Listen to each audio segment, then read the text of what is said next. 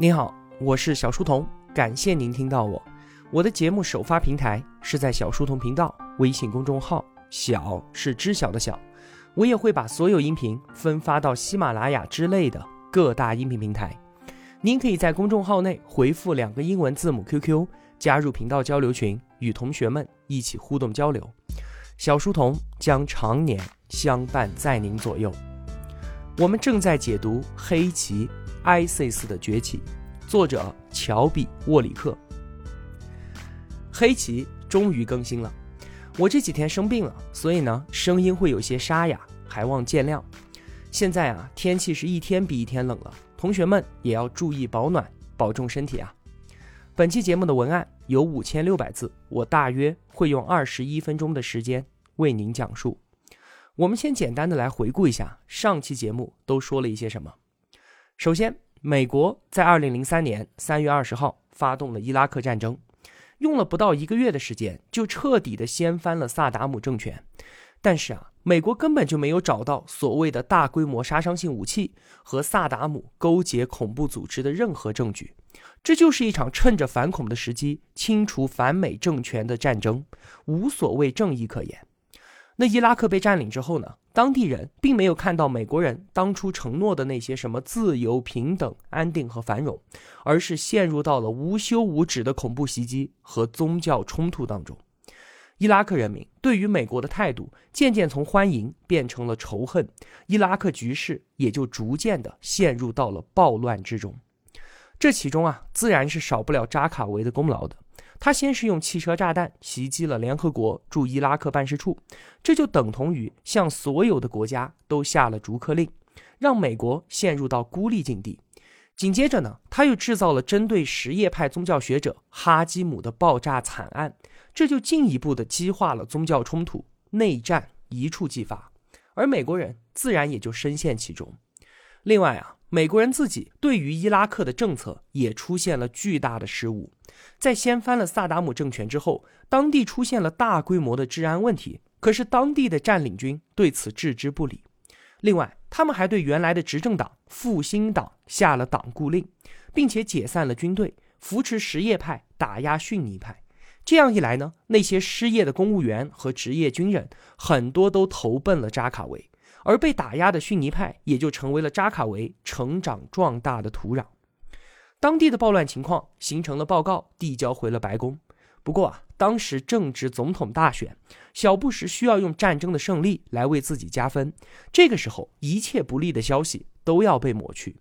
就在美国人自欺欺人的同时，扎卡维不停地发动恐怖袭击，挑起宗教冲突，矛盾是愈演愈烈。在二零零四年四月六号的时候，约旦法庭就美国外交官弗莱遇刺案做出了判决，扎卡维被判处死刑。当然了，我们故事的主角肯定是缺席现场的。这个时候的他已经准备好给自己的祖国送上一份大礼了。在他的设想里面啊，这份大礼的轰动程度远远超过他此前的所有恐怖袭击。他想要摧毁约旦的情报机构，甚至让约旦的政治。都陷入瘫痪。对于约旦这个国家，我们简单的介绍两句：它原本是巴勒斯坦的一部分，在一战之后沦为英国殖民地。一九四六年，约旦独立，是君主立宪制的国家。它的面积还不到我所在的我国云南省的四分之一，是一个比较小的阿拉伯国家。在建国之后啊，它走的是亲近西方的道路。不仅积极和美国人合作，甚至还和阿拉伯世界的死对头以色列签署了和平条约。所以呢，像是扎卡维这样的宗教极端分子，自然对约旦的执政者是充满了仇恨的。约旦它和别的中东土豪国家不一样，其他国家的支柱产业是石油，可是约旦的支柱产业却是旅游。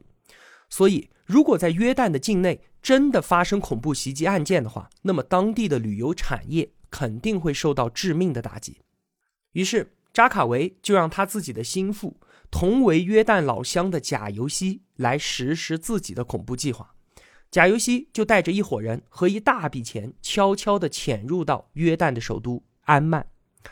本来啊，他们的计划是进行的好好的，眼看就要大功告成了。但是贾尤西实在太想念他自己的老婆和孩子了。刚才说贾尤西就是约旦人。现在他和自己的妻子、家人同在一个城市，但却不能见面，因为贾尤西这个人啊，他原本就是约旦情报局的眼中钉。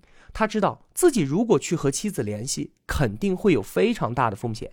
但是最终呢，爱意还是战胜了恐惧。他就派了一名手下去把自己的妻子和三个孩子全部接到了自己身边。果然，不出所料，这一家人的失踪啊，立刻就引起了情报局的警觉。紧接着，各种警报信息纷至沓来。当地的探子发现，说有一群陌生人带着大量的现金，正在当地疯狂的采购，其中包括有多达二十吨的化学物品和几辆结实的二手卡车。同时，这些人还在远离人迹的地方租下了几座仓库。约旦情报局的特工们顺藤摸瓜，没过几天就把贾尤西一伙人尽数逮捕。还好啊，约旦特工们的动作足够快，这一帮恐怖分子的准备工作基本已经全部完成了。他们这一次是打算制造一枚巨大的化学炸弹。如果这枚炸弹在安曼的市中心引爆，那么这一爆炸再加上之后的致命毒气，至少会造成上万人的死亡。经过两天的审讯，贾尤西把他自己的计划和盘托出。他们准备把炸弹装在卡车上，然后直接开车冲到约旦情报局大楼的中心，在这里把炸弹给引爆。一旦爆炸，情报局大楼将不复存在。目的就是要让情报局的指挥官们尽数丧生，然后他们安排的其他装载着炸药的车辆就可以趁机慢慢的驶入目标区域了，而一路上也不会再受到任何的抵抗。贾尤西最后说：“我的一颗忠心献给扎卡维。”我会成为殉道者，而那些被我杀死的人，通通都将下地狱。即便这个阴谋已经宣告破产，但却还是在约旦造成了极大的轰动。约旦国王阿卜杜拉对此事特别的挂心，差一点就让这起爆炸案把伊拉克战争带到了约旦的首都。在此之前啊，阿卜杜拉就曾经多次的表示，暴力局势是不可能被限制于一国范围之内的，伊拉克的这些邻居们肯定都会受到牵连。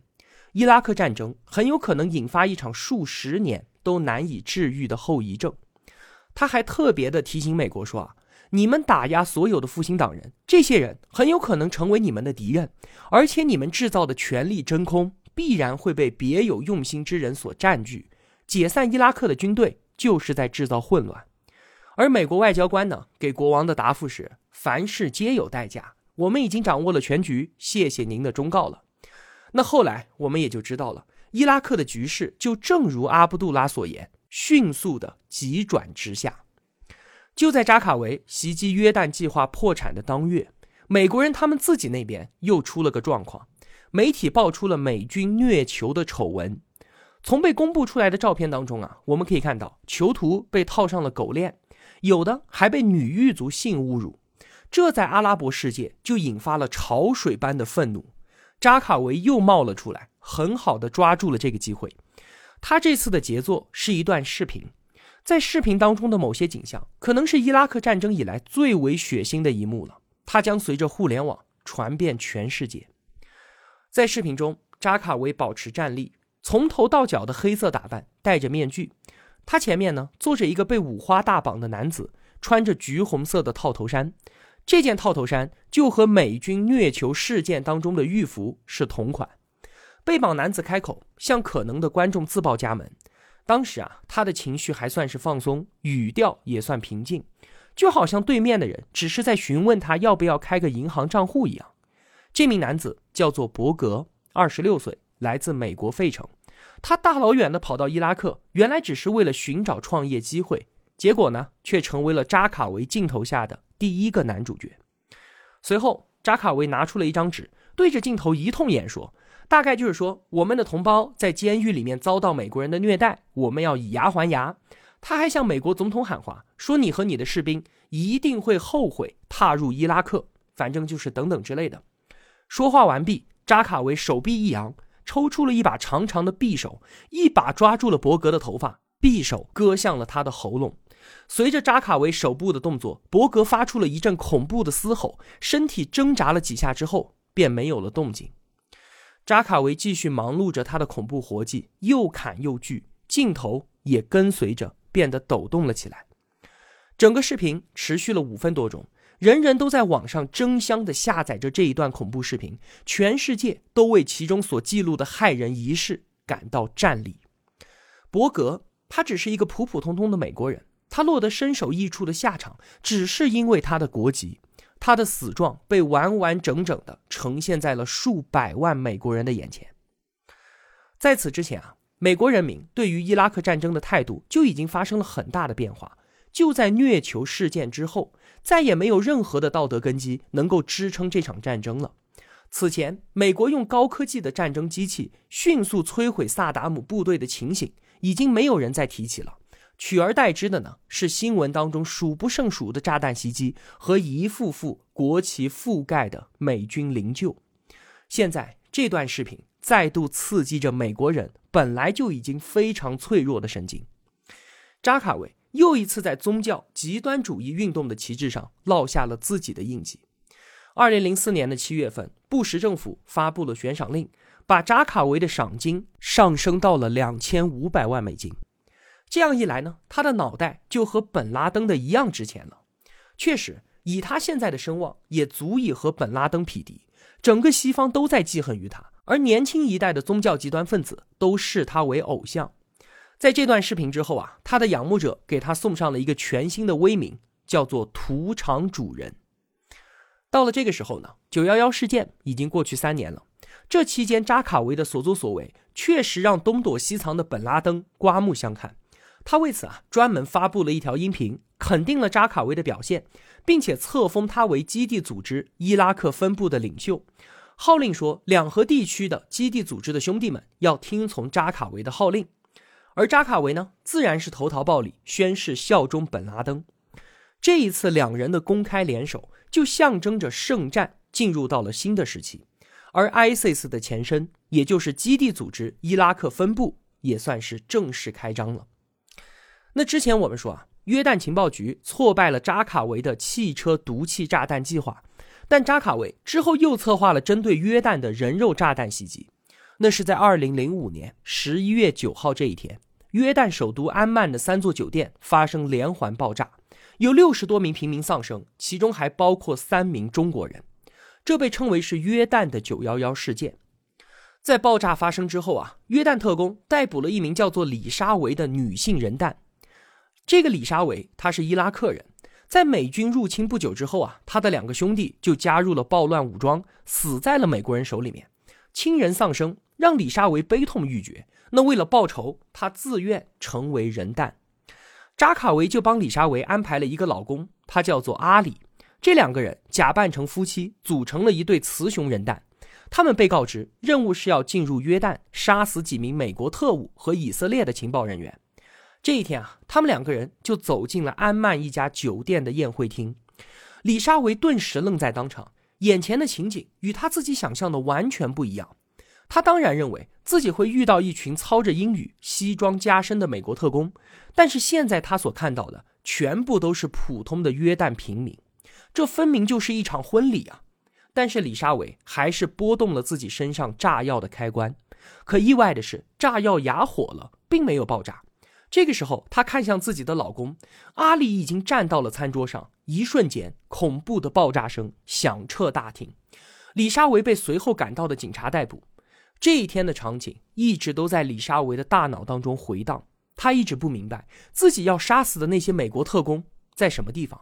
他之所以愿意这么做，完全是为了给亲人报仇。作为一名人蛋，他根本没有机会见到扎卡维，但是他怎么也不敢相信，基地组织伊拉克分部的领袖会牺牲掉自己的性命，只是为了杀死一群参加婚礼的妇孺。被捕的李沙伟给不出任何有用的情报，他对于扎卡维可以说是一无所知，他只是一个被仇恨蒙住了双眼的人，为了一个根本就不存在的理由而豁出性命。之后啊，他一直都被关在约旦的监狱里，直到十年之后，二零一五年，约旦有一名飞行员不幸被 ISIS 俘虏了，ISIS 就用这名飞行员要挟，要求释放李沙维。约旦政府同意交换人质，但是万万没想到，这名飞行员其实早在一个月之前就被 ISIS 给活活的烧死了。之后视频公布了出来，那为了报复，约旦国王下令处死了李沙维。扎卡维觉得这一次安曼酒店的连环爆炸，自己可以说是大获全胜，他自己非常的得意。可是没有想到的是，这一起针对平民的袭击事件，一下子就让他的威望跌到了谷底。扎卡维一直都希望能够唤醒约旦五百万的逊尼教众，让他们团结起来。这次他真的做到了，大家团结一心，都想要了他的命。安曼的大街小巷都挤满了游行的人，人们高喊着要让扎卡维下地狱。各地的清真寺都发出了一致针对扎卡维的谴责。在他出生的扎卡小镇，有五十六名亲戚特意登出广告，要和他这个屠夫断绝关系。美军入侵伊拉克，约旦民众把美国人看成是入侵者。如今美军陷入泥潭，布什政府改造中东的计划濒临破产，很多人都是喜不自胜。甚至有些人把扎卡维当作是抗击美军的英雄，这次的爆炸事件就彻底改变了他的形象。爆炸刚刚发生之后啊，扎卡维还高高兴兴的高调认领了这一起爆炸事件是他自己干的，可是没有想到，竟然激起了成千上万人的谴责和唾骂。于是他在网上又发布了一条语音来给自己辩护。他说啊，这次袭击的目标他们是严密的监控了两个多月的。确信已经沦为了美国和以色列特务的秘密据点，但是在执行的过程当中呢，出了一点岔子，所以才害死了那么多的穆斯林同胞，而且还有可能是美国人在旁边安置了炸弹，这是美国人导演的一出戏。那面对扎卡维的胡说八道啊，本拉登都看不下去了，基地组织发表声明，严厉的批评了扎卡维。声明里说啊，你有本事你去炸美国人啊，你残害穆斯林同胞算什么？你的所作所为让基地组织的声誉受到了巨大的损害，命令你立刻停止抹黑行为，不可以再轻举妄动。你以后的一举一动都要向基地组织汇报。扎卡维自己也懵了，他瞬间就从万人崇拜的大英雄变成了千夫所指的败类，完全失去了威信。这在他的职业生涯当中还是头一次。似乎啊，他也从这一次的失利当中吸取了教训。就在两个月之后，他新策划的恐怖袭击就展现出了一点难得的战略性。这件事情在伊拉克带来了巨大的社会影响，甚至粉碎了美国人想要体面结束战争的梦想。怎么回事呢？是在二零零六年二月二十二号，随着两声响彻天际的爆炸声，著名的阿斯卡里清真寺变成了废墟。这座清真寺，它位于伊拉克古城萨曼拉的中心。拥有一千多年的历史和非常高的名望，清真寺的金色穹顶在月光之下闪闪发光，在什叶派的所有宗教场所当中，就属它最为著名了。这次爆炸没有人受伤，也没有人在谴责扎卡维夺走无辜穆斯林的性命。不过，随着清真寺化为废墟，什叶派和逊尼派的仇杀再度升级，有的时候整整一个街区的人都会被屠杀殆尽。在几天之后，萨麦拉的太平间里面已经收敛了超过一万三千具尸体。美国方面迅速召见了两派多位重要人物，哀求他们一定要维护和平。很快的，白宫就收到了一份密报，上面赫然写着：“伊拉克宗教冲突已经到达顶点。”塞麦拉的变故几乎击垮了布什，他已经感觉到整个局势由此变得无法控制了。此后，每当有人向他汇报关于伊拉克事务的时候，他总是一脸的苦笑。他的样子似乎就是在告诉大家，千万别告诉我任何坏消息了。那相反的，扎卡维自然是非常的高兴。在这次事件之后，他忍不住招来了专业人士，为自己拍摄了一组宣传片。他不再以屠场主人自居，而是想把自己给塑造成圣战英雄。不过呢，扎卡维肯定是想不到的。他自己已经大限将至了。好了，今天就与您分享这么多。如果我有帮助到您，也希望您愿意帮助我。一个人能够走多远，关键在于与谁同行。我用跨越山海的一路相伴，希望得到您用金钱的称赞。我是小书童，我在小书童频道与您不见不散。